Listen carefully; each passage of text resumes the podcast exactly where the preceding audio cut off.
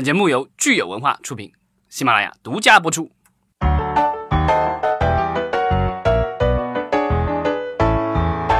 好，欢迎大家收听新一期的影视观察，我是老张。哦，我是大米。大家好，我是石溪。嗯，又到了我们这个定期要做的新片立项分享了。对，这是老张最喜欢的环节。最近新闻都比较少哈。对，其实现在立项也是特别的少，因为那个我去这个电影局的网站上看了看，啊，正常来说，我们的这个电影一般的电影项目立项的话，从递交材料到批下来，一般是二十工作日，所以基本上就一个月的时间。那其实，比如说现在是七月份的话，那七月份至少应该公布，比如六月中旬或者六月初的这些项目立项，应该已经公布出来了。但我们现在去电影局的网站上看，只公布到五月初，因为现在是五一个月是分上中下三次公布，那现在其实就等于是至少缺了两三次的这个公布了。所以不知道是不是因为最近电影局的这些领导们事情比较多，然后耽搁了。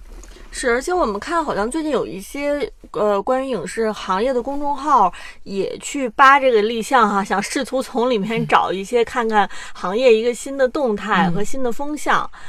然后也得出了很多不同的结论哈。那我们今天来聊的这个这些新片儿呢，基本上就是跟我们往常一样，都是要么是有 IP，要么是大公司，要么是大导演、大编剧哈。找了一些重点跟大家分享。就是我觉得首先有一个风向，就是立项变 少了，卡的更严了。那就是什么样的项目能立得了，我们可以看。整体数量，我觉得立项的整体数量，我觉得可能没有下降的特别厉害，可能也没什么下降，因为也有。很多的，其实我们知道的很多的网大现在也都去立项了，因为就是为了上线以后的安全问题。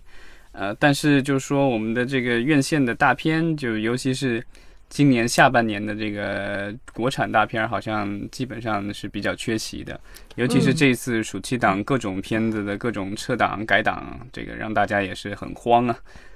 嗯，对，所以我们来看看今天跟大家能够分享的一些有来头的新片啊，都有哪些吧。首先，咱们来说一个，嗯，中国最大的 IP 就是《西游记》，还在持续的啊，有公司用利用这个 IP 想做电影。那这一次想做的是一家叫星空盛典的公司，比较新的一个公司啊，二零可能一七年什么时候成立的？然后，但他之前的话算是一战成名吧，因为他投资了《西红柿首富》这部电影。他这次立项的这个片子《西游英雄西游之齐天大圣》哈，嗯，这是一部真人电影，应该是哦，呃，动画电影，这是一部动画电影。然后这个电影就是在他们公司的网站上也有相关的介绍，比较有意思。啊，他的导演叫 Chris Bradley，然后是一个美国人。然后我在网上稍微查了查这个人，好像之前他只导过一部纪录片，然后也不知道他为什么会被雇来导这部呃这个动画电影。配音的阵容好像也很强大啊！国内的话会有沈腾啊，因为这《西红柿首富》的关系有可能，然后有何炅、吴大维、谢娜，就是感觉配音阵容很强大。当然，这个这个配音阵容可能是拟定的，所以也之后也有可能会有一些改变。那我们就期待看看这个新的西游题材的这个动画出来啊，会是怎么样的。然后接下来我们来说一部基基本上马上会要上映的、已经定档的一部电影吧？对，就是。前段时间开了发布会，说八月上映，但是好像具体的日期一直没有公开。嗯，这就是《冰风暴》，这个“风”是山峰的“峰”。嗯，对，它其实它的故事是放在这个珠穆朗玛峰上的，所以叫《冰风暴》。嗯，然后这一部电影呢，因为它已经就是发布了，所以我相信成片都已经出来了哈，所以我们预告片已经有了。对，所以我们看到它的备案单位其实是一大串儿，里面可能比较重要的，我看看是还有这个日本的公司哈，株式会社。所以它是一个中日合拍，所以它现在公开的信息是说八月份在国内上映，十一月份在日本上映。嗯，像这种他都已经拍完了，还走新片立项是什么逻辑呢？呃，他有些，比如说他是以之前咱们也聊过，有因为合拍片的那个就是立项稍微麻烦一点，嗯，所以呢，他在开拍之前，他可能先用的是纯国产片立个项，嗯，然后之后的话，等到那个电影拍的差不多了，他改一下，改成合拍，然后但那个时候的话，就是走一个程序。就是公公示一下就好嗯，因为我看还有一部叫送我上青云，也是在上海电影节都已经展映完了，口碑也还不错。然后也拿了奖，其实，嗯然后也又重新立了一次像，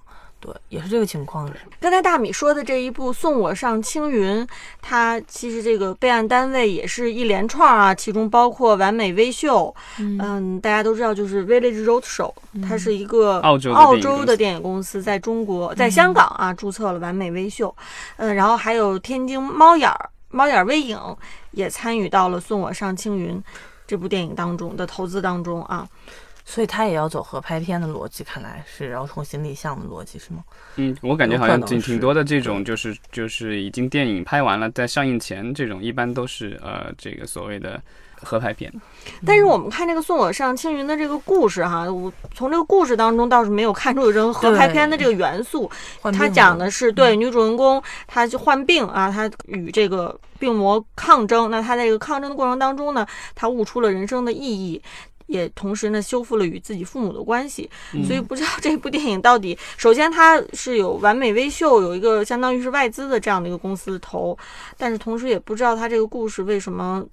本身是就是纯内地拍的，还是说会有一些海外的景？不知道。那因为嗯合拍片它其实是有有有有两种，一种是说有中外元素的，嗯另外一种只是说有中外的这个钱，嗯但是故事都是中国的。在国内现在大卖的很多的所谓的合拍片，大家都没有印象，都感觉不是合拍片，但其实都是合拍片。比如当年的《英雄》也是合拍片，中港合拍。其实我们大量的这个热卖的合拍片都是所谓的中港合拍片。对，那这个片子其实也不例外，因为它有完美微秀，然后呃安乐、万有引力，这都是这个香港公司。我记得他说要合拍片，因为走中港，他可能是有一些呃里边的制作成员有一部分也是外国人。那比如说香港，它是相对容易的，因为走中，记得当时走中美啊，或者一些西方、欧洲、日本啊这些国家要走合拍片，只是纯外资进入是不能拿合拍片的这个指标的。我记得当时说呃，一定要有。可以的，像去年的那个《白蛇》，它是这个中美合拍，是哪个动画片吗？，对的，那里边是有外国的这个制作人员参与的。不需要，不需要，就是你要做，它其实就是说合拍片的话，它其实很简单，就是说中国元素一定要够，就是说这个哦故事对它和演员。那个里边有但是就是说有有外资的话，你就可以做合拍；那没有外资的话，你就是纯内资的一个就是纯国产片。这个其实很简单。但是你要说一部外国电影，只是因为有中国的资本参与，就想把它做成合拍片，这个几乎是不可能的，因为你没有足足足够的中国元素和中国演员。对，这个是不行的。但是你一部中国电影就完全讲中国故事，资跟对。引入外资的话，那个就是可以的。那中国合拍片的指标全年是有没有定的没有定就定只要能，那它有什么优势呢？走合拍片跟走本地的，它的逻辑其实很简单，就是说他希望能够合理合法的将一部分的资本转移到海外，比如说华谊嗯和华谊香港合拍。那其实就是他自己跟自己合拍，都是左口袋掏右口袋，都是华谊的钱。但是因为他做成了合拍，所以他有一部分的利润就可以通过合法的渠道，呃，转送到他的香，港公司。所以他对本身这个片子的分账啊、什么政策啊，或者是一些类似于税收，其实是没有什么，他主要的问需求是为了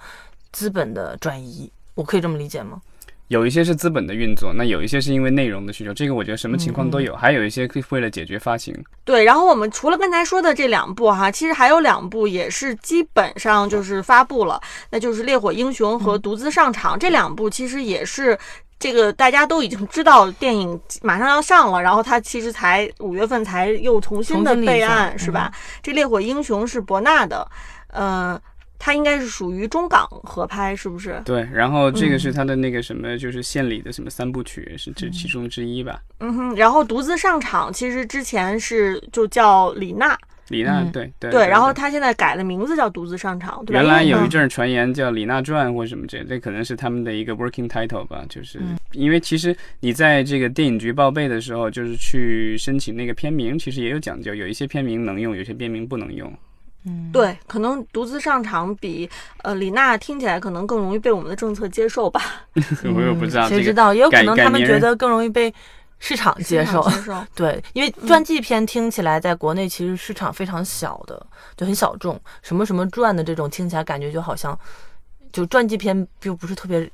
就是感觉很商业化的那种质感。因为我能想到的就是真正是以人名作为影视作品的呃片名的话，我觉得对主主旋律那种听起来我就不太想听。东其实啊，李娜焦焦裕禄，对，我觉得即使李娜是一个很公众的人物，听起来也很什么。我觉得也而且只有娱乐他的有一个问题是，他和我们的伟大领袖毛主席的女儿重重名，是吧？哦是啊，啊嗯也有可能，对对对 所以我觉得就是因为这个名字，这这个啊，如果什么 MJ 传奇，没准我会就你就直接把他的这个抬头 是很容易 就是是商业化的，对。是，然后好，接下来我们看看这个腾讯大大啊，有一部电影也是备案了，名字叫《跑马》。哎，我觉得这个名字估计过不了审，涉嫌赌博。他虽说是跑马拉松，所以不是你说的那个跑马。但是我乍一听我就想，因为我现在就对这个审查已经进入了一种。就是你知道，今天上午刚跟朋友聊完小小的愿望，就是，嗯，这各各种敏感都不可以。但这个项目其实之前那个之前新闻里也出现过，但它出现的这个新闻里，其实是因为他在台湾的一个丑闻，因为他是台湾导演有神哲自编自导的一个电影，然后主演是任贤齐，在里面演一个这个所谓的中年的胖子，然后为了就是要跑马拉松，然后一段一一直健身，所以好像任贤齐据说是。为这个为这部戏，然后对增肥了好多，然后拍拍了很辛苦拍，结果拍到一半的时候，这个牛导因为某些丑闻，然后染是惹上了官司，嗯啊，然后这个影片其实一度停拍了挺长时间，然后据说今年又复拍了，现在在大陆这个立立项跟腾讯合作。啊、然后我不知道是不是意意意味着这部电影基本上已经接近完成制作，然后有计划在大陆上映。当然，好像我去网上搜了搜，牛导在台湾的这个官司似乎还没有结束，所以嗯。这个我觉得，因为其实咱们之前也聊过所谓的劣迹艺人 对对。这个项目的影响，所以不知道牛导在台湾的这个官司，在海外的官司会不会影响到？像之前高云翔也是因为类似的问题，所以导致了这个，啊、当然那个项目的问题似乎更多一些。我我觉得就是一个不太一样的问题是，嗯，导演毕竟和演员不一样，演员如果有问题，你你把他砍掉、删掉，不用他的脸，等于这个片子就没法演了。但导演他毕竟是幕后工作者，如果真的牛牛导出了问题哈，就是可能能够通过就跟当年限韩令、禁韩令似的那种，有些韩国导演参与的一些项目，他可能最后就就没有办法给他但署名。我觉得这个项目比较难，因为他既嗯是编剧又是导演，然后这个出品公司也是他的公司哎，。还有一个很大的一个问题是，牛导其实曾经出现在腾讯的发布会上。我觉得腾讯作为纯投资方和主控方的话，他已经投过这些钱，有很多的规避风险的条款是写在合同里的。如果腾讯这个片子因为他自己本身的问题导致了一些损失啊，然后投双方投资公司其实得是得不偿失的。我觉得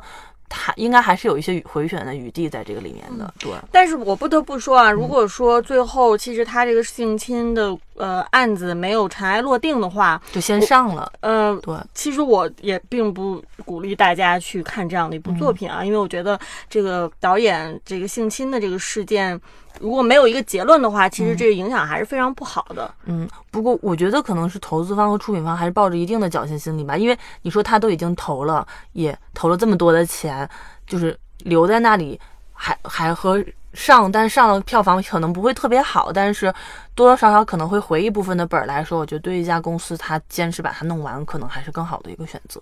对，嗯，好，我们说完了腾讯影业哈，接下来阿里巴巴影业也有一部新片立项，这就是《遥望之星》。对，然后这个情节介绍看完了以后，你就会觉得这个感觉是像是类似于那个日本的入殓师的那个电影，但是只是说是针对的是宠物。对，它是一个宠物的呃殡葬行业的从业者哈。我觉得阿里影业应该应狗狗的那个使命之后，对宠物题材有了一定的就是轻车熟路了。他应该可能是通过这个之前的电影，他大概摸清楚了这类电影应该宣发是怎么打，打哪类人群，营销怎么做。对，之前就是我听过，就是阿里巴巴的人分享，就说就是一条狗的使命第一步，他们是如何成功的营销的。呃，然后就说这个通过淘宝上的数据，然后向所有的这些买过这个所谓的，比如说过去一年内还是什么，我忘了他具体怎么说的，就比如过去十二个月内购买过宠物的这个各种用品的，比如说吃的、用的什么的这些人，然后去定向的推广这个电影。呃，当然，这个是他们说这个很有效、很有效的，因为票房好。结果第二部，我觉得他们应该策略应该很类似，但是似乎 并没有什么样的效果。我觉得从逻辑上实现应该是可以做到的，但事实上我天天刷淘宝一人，然后我天我也是一个重度宠物，就是消费者，我是没有看到他们给我推这个广告的。那说明你还没有达到他们的一定的标准。呃，说明他们的那个内部推送系统可能也并没有那么有效，还还有待提升，有待提升。对，嗯，那大米，你看到他这个题材，你有想去看吗？你作为一个宠物的消费者，对，就讲讲宠物的殡葬从业者的一个，还还是好像说是真人真事改的。我说实话，我会作为一个宠物的这个，我会想看。宠物的喜剧，而不想看宠物的悲剧，因为我我年纪大了，我真的不是那种为 就比悲伤更悲伤的是那个受众了。但我我只是很小部分，因为我相信，呃，国内有很多人很喜欢看催泪片的，包括日这种类型片，其实全全世界做的最好的、现最最牛的是日本嘛。然后日本其实他们研究消费者的心理，就是日本人的工作和职场压力非常非常大，他们非常需要类似于宠物啊，像导盲犬小 Q 啊，还有纯爱啊一些悲剧。很重的电影，就是纯为了让大家去电影院里发泄情绪用的，叫催泪片。这种片子在日本是很有市场的，但我我不知道我们现在都市大家的心理压力有多大，是否对这种催泪片会很买账？妈妈在我一次这个盛况空前的状况，我觉得很难再。那我们有比悲伤更悲伤的故事，也有盛况空前。真的吗？有人有有有有 有说这个必须带纸巾入场吗？有啊。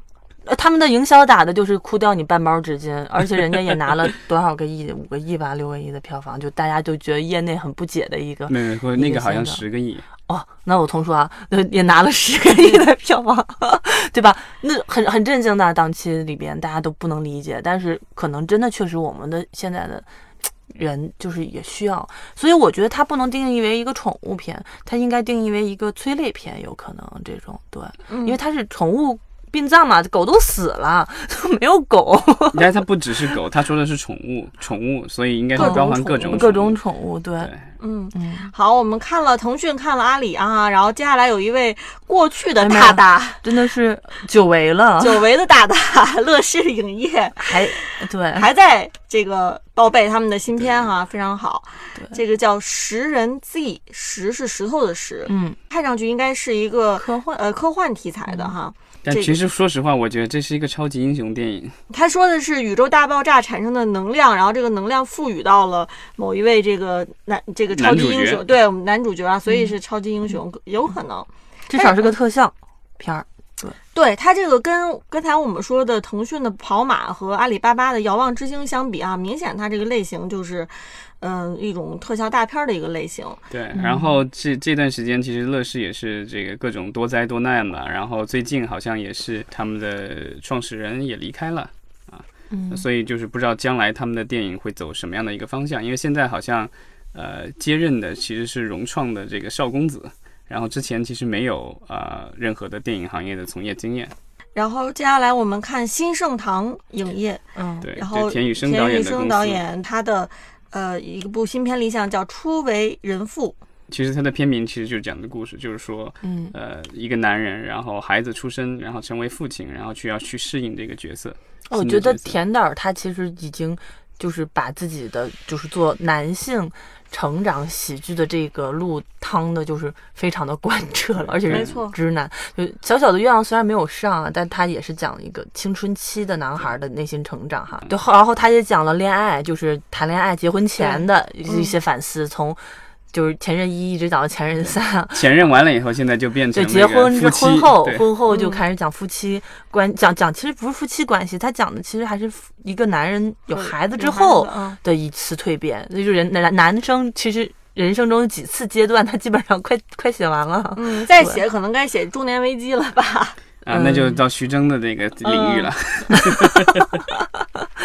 对，说到徐峥哈，徐峥的公司真乐道，他们也有一部新片立项，叫《国王的雪》。对，这好像是前几年 First 上面获奖的一一个项目，然后这次可能是徐峥的公司立项，可能我觉得他会监制，但出他出不出演倒是似乎好像没有公公布。因为这个其实也是一位新人导演哈，就是高泽豪，他也是之前在 First First 电影节上面崭露头角。对他的那个梗概是说，这个小庆是一个园林局的临时工，父亲是食堂的厨子，母亲是街边的裁缝，然后反正就一家都过得不怎么样吧。然后因为一次交通意外，然后他们家面临了这个巨额的赔偿，然后这个男主角不得不通过努力，然后去找爱心捐助，然后希望一家人渡过难关。嗯，我在网上找了找，好像这个这个男主角的设定好像是十八岁左右吧，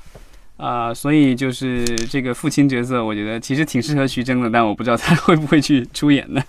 咱们也可以看出，就是徐峥的《真乐道》其实也是，呃，去支持这个年轻导演啊、嗯想要培养新人的这样的一个理念，一直嗯其实是没有变，的。而且之前徐峥的几次这样的类似的尝试，其实都获得了非常好的回报。对尤其是去年夏天的《我不是药神》，对吧？但那个其实主要是坏猴子操作的，啊、但是徐峥也是监制之一嘛，对，然后那个也是主演，是但也是支持，也是支持，也是支持新导演但。这个不一样的是，这个是他自己主对，然后还有没有还有去幕后年的那个玩家《幕后玩家》也是那个对新导演。啊，幕后玩家，我觉得那几部都是徐峥他尝试着去，就能表现出徐峥作为一个演员本身是很愿意接接支持新导演的片子，但那几部都是属于几家其他的制作公司和导演先孵化的，然后邀请徐峥来，徐峥也很乐意。这部是徐峥从头就开始参与制作投资的，我觉得可能也不太一样，多逻辑上，嗯因为嗯幕后玩家是海润的，对。嗯，那没有，他之前监制内部也挺挺非嗯常成功，就是那个《超时空恋爱》，是吧？是叫那是哦那个也是那是找的他了，对，就是徐峥，没有，那是徐峥的自己的副导演嘛，所以这个嗯。就算是呃，他也是算支持这，而且是个女导演，我觉得挺难得的。对。嗯，然后接下来我们看到的是光线做的那个，磨铁娱乐有一部新片哈，叫《大赢家》。磨铁是这个出版界的大大，对，然后但之前他们也做了对悟空传《悟空传》，一系列网大是他们原创孵化的《北京女子图鉴》，嗯嗯，网大版，嗯，对，然后《大赢家》这个故事其实是讲的是一个一场银行抢劫的演习。那在这个演习当中呢，呃，公安局长和这个劫匪的扮演者两个人也呃 也也有一场对弈，呃，所以说他最后说真正的赢家呢，只能是这两个人当中的一个。我想他可能意思是，本来是想讲真正的银行抢劫，但是他不得不要把这个银行抢劫放在一个演对演习的这样的一个一个设定当中去对啊，，这就好像你本来要拍一个这个幻想什么的这种故事，然后说，哎，这个审查过不了，没事，我们把它变成 VR。对，或者就是比如说类似于那种神神鬼鬼的片子，最后说啊，其实这人是神经病，有点都是一场梦这。个意思嗯 对，呃，所以也挺有意思的哈。就是可能在我们看电影的过程当中，一开始大家观众可能他希望是都理解成为是一场真正的银行抢劫，然后最后结尾说哦，这原来是个抢 演习这样的一个嗯，设定。然后接下来我们看北京海润影业哈有一部新片叫《春分夜》，其实有一系列这几个项目都是这个，就是要不是互换身份，或者是要不就是这个长得一模一样，然后这个交换身份或怎么样，就是这个这个上帝发了一个信号，砸了所有编剧的脑袋，是不是用同一个灵感？对啊，就像就像那个什么在同一个时间修修铁拳完了以后，大家都在打拳击一样的，这个就感觉我不知道最近是有哪个互换身份的这个电影红了，然后引起大家那么热衷于羞羞的铁拳嘛，好吧，但那个那个那羞羞铁拳是男女互换，但这里面的都是这个这几个啊，连续三四个项目好像都是这种就长得一模一样，所以我说可能是一次天启。对。然后这个这个现在这咱们聊的这部的话。他说是这个叫星辰的这个主角偶然遇到了一个和自己长得一模一样的女人，这那个女人非常幸福，他就想他就跟她互换身份。然后想获得这个完美的生活，但是一般结局这种一般都不会好了。嗯，然后再看一个，这个就是呃，尔东的对尔东尔东明月，其实尔东和吴越这个合资的一个公司，然后这立项了一个项目叫一目了然，就一个俗家的人，然后一个想出家的，但是就被俗世所扰，没有办法出家，然后就去日本寻根啊，是吧？对，然后遇到了一个跟自己一模一样的人，然后被黑社会追杀，然后两个人阴差阳错互换身份，对然后然后各种危机，这让我想起当年成龙的那个双龙会了，对，但那个是双胞胎，对，那是双胞胎，但这个就属于我我也不知道，但知不知道？因为那个前期也不知道是双胞胎，最后解了一下，发现是双胞胎。这这，但是中间涉及黑社会动作喜剧啊，这个听起来就也是类似哈。对，对反正就是这种这种换身份，我觉得就是呃容易制造喜剧效果，嗯然后可能拍摄上面可能难度上稍微低一些吧。嗯，嗯说到换身份哈、其实快把我哥带走，最开始他那个设定也是把我哥换成了其他人他哥，对吧？对是换身份有这个设定。那也是偏奇幻的一个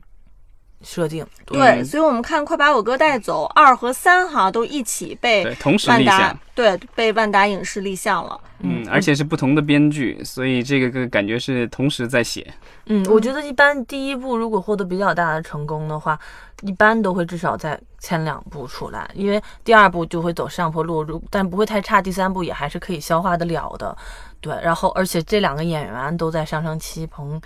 彭昱畅和那个张子枫。一次签他们两部的片约会比签一部要划算很多，是，搞不好可以套拍，可能有可能，因为编剧同时在写嘛。对，但是就是他的这个第二部和第三部的这个发生的场景比较有意思，因为第二部好像是说去青岛，然后第三部的话是在伦敦，所以嗯其实这个就是这故事其实是越走越远，嗯，再往后的话只能上月球了。好吧快，把我哥送走月球，送去月球。快把我哥送走是吗？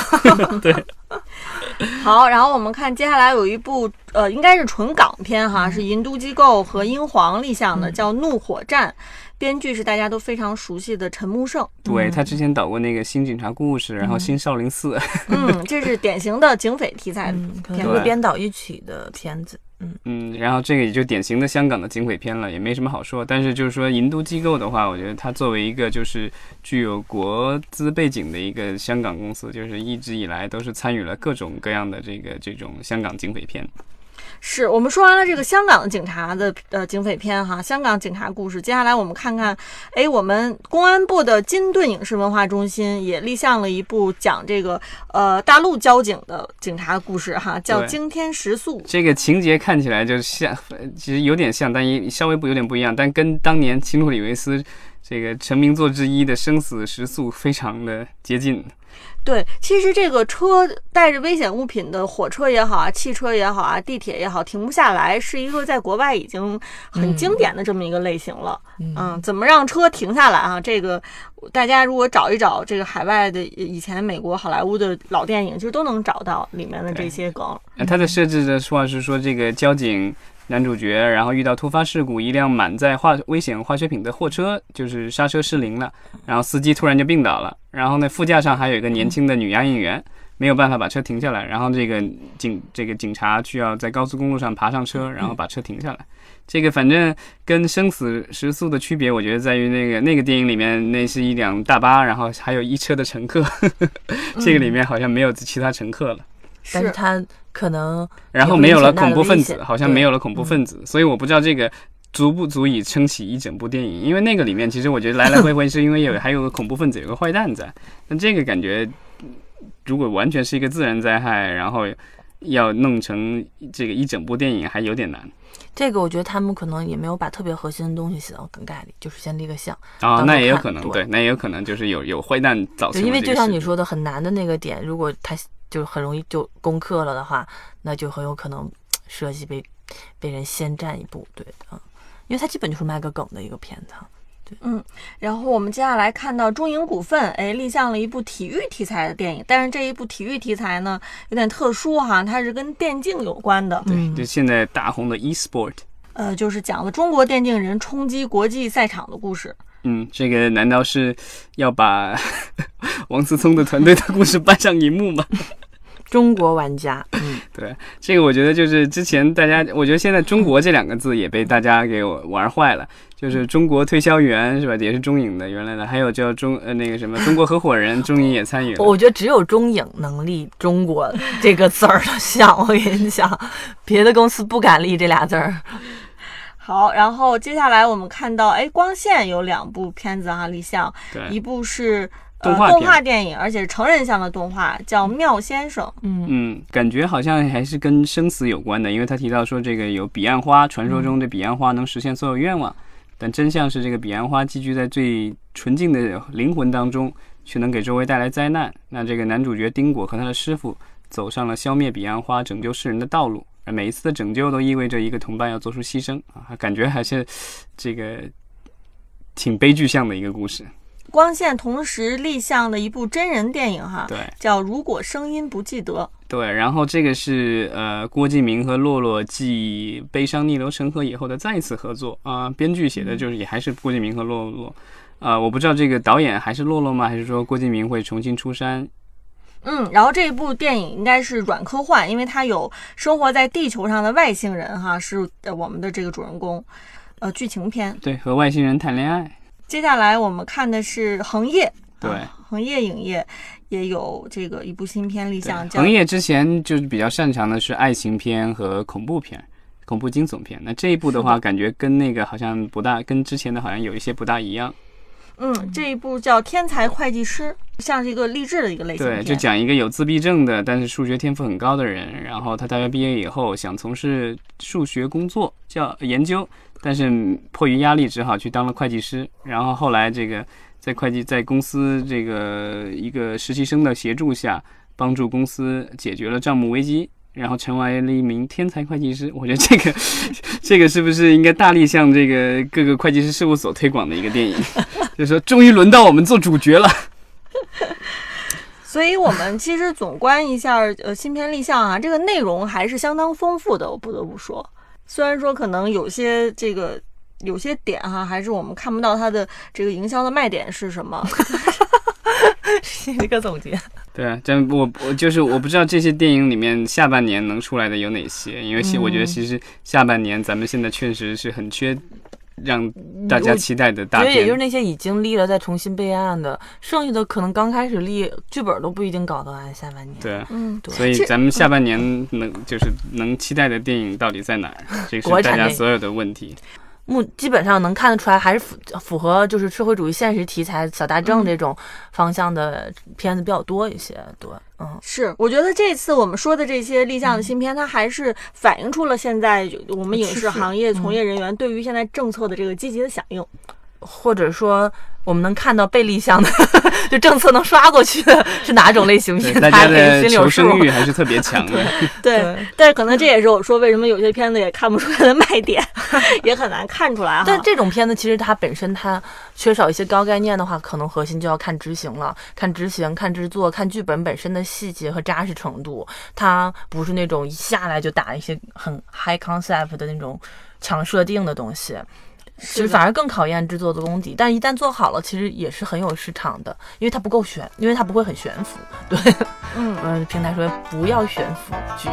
不要悬浮题材。对，好，那我们就期待吧，看这些新片什么时候能够进入到院线。嗯，好，谢谢大家。谢谢。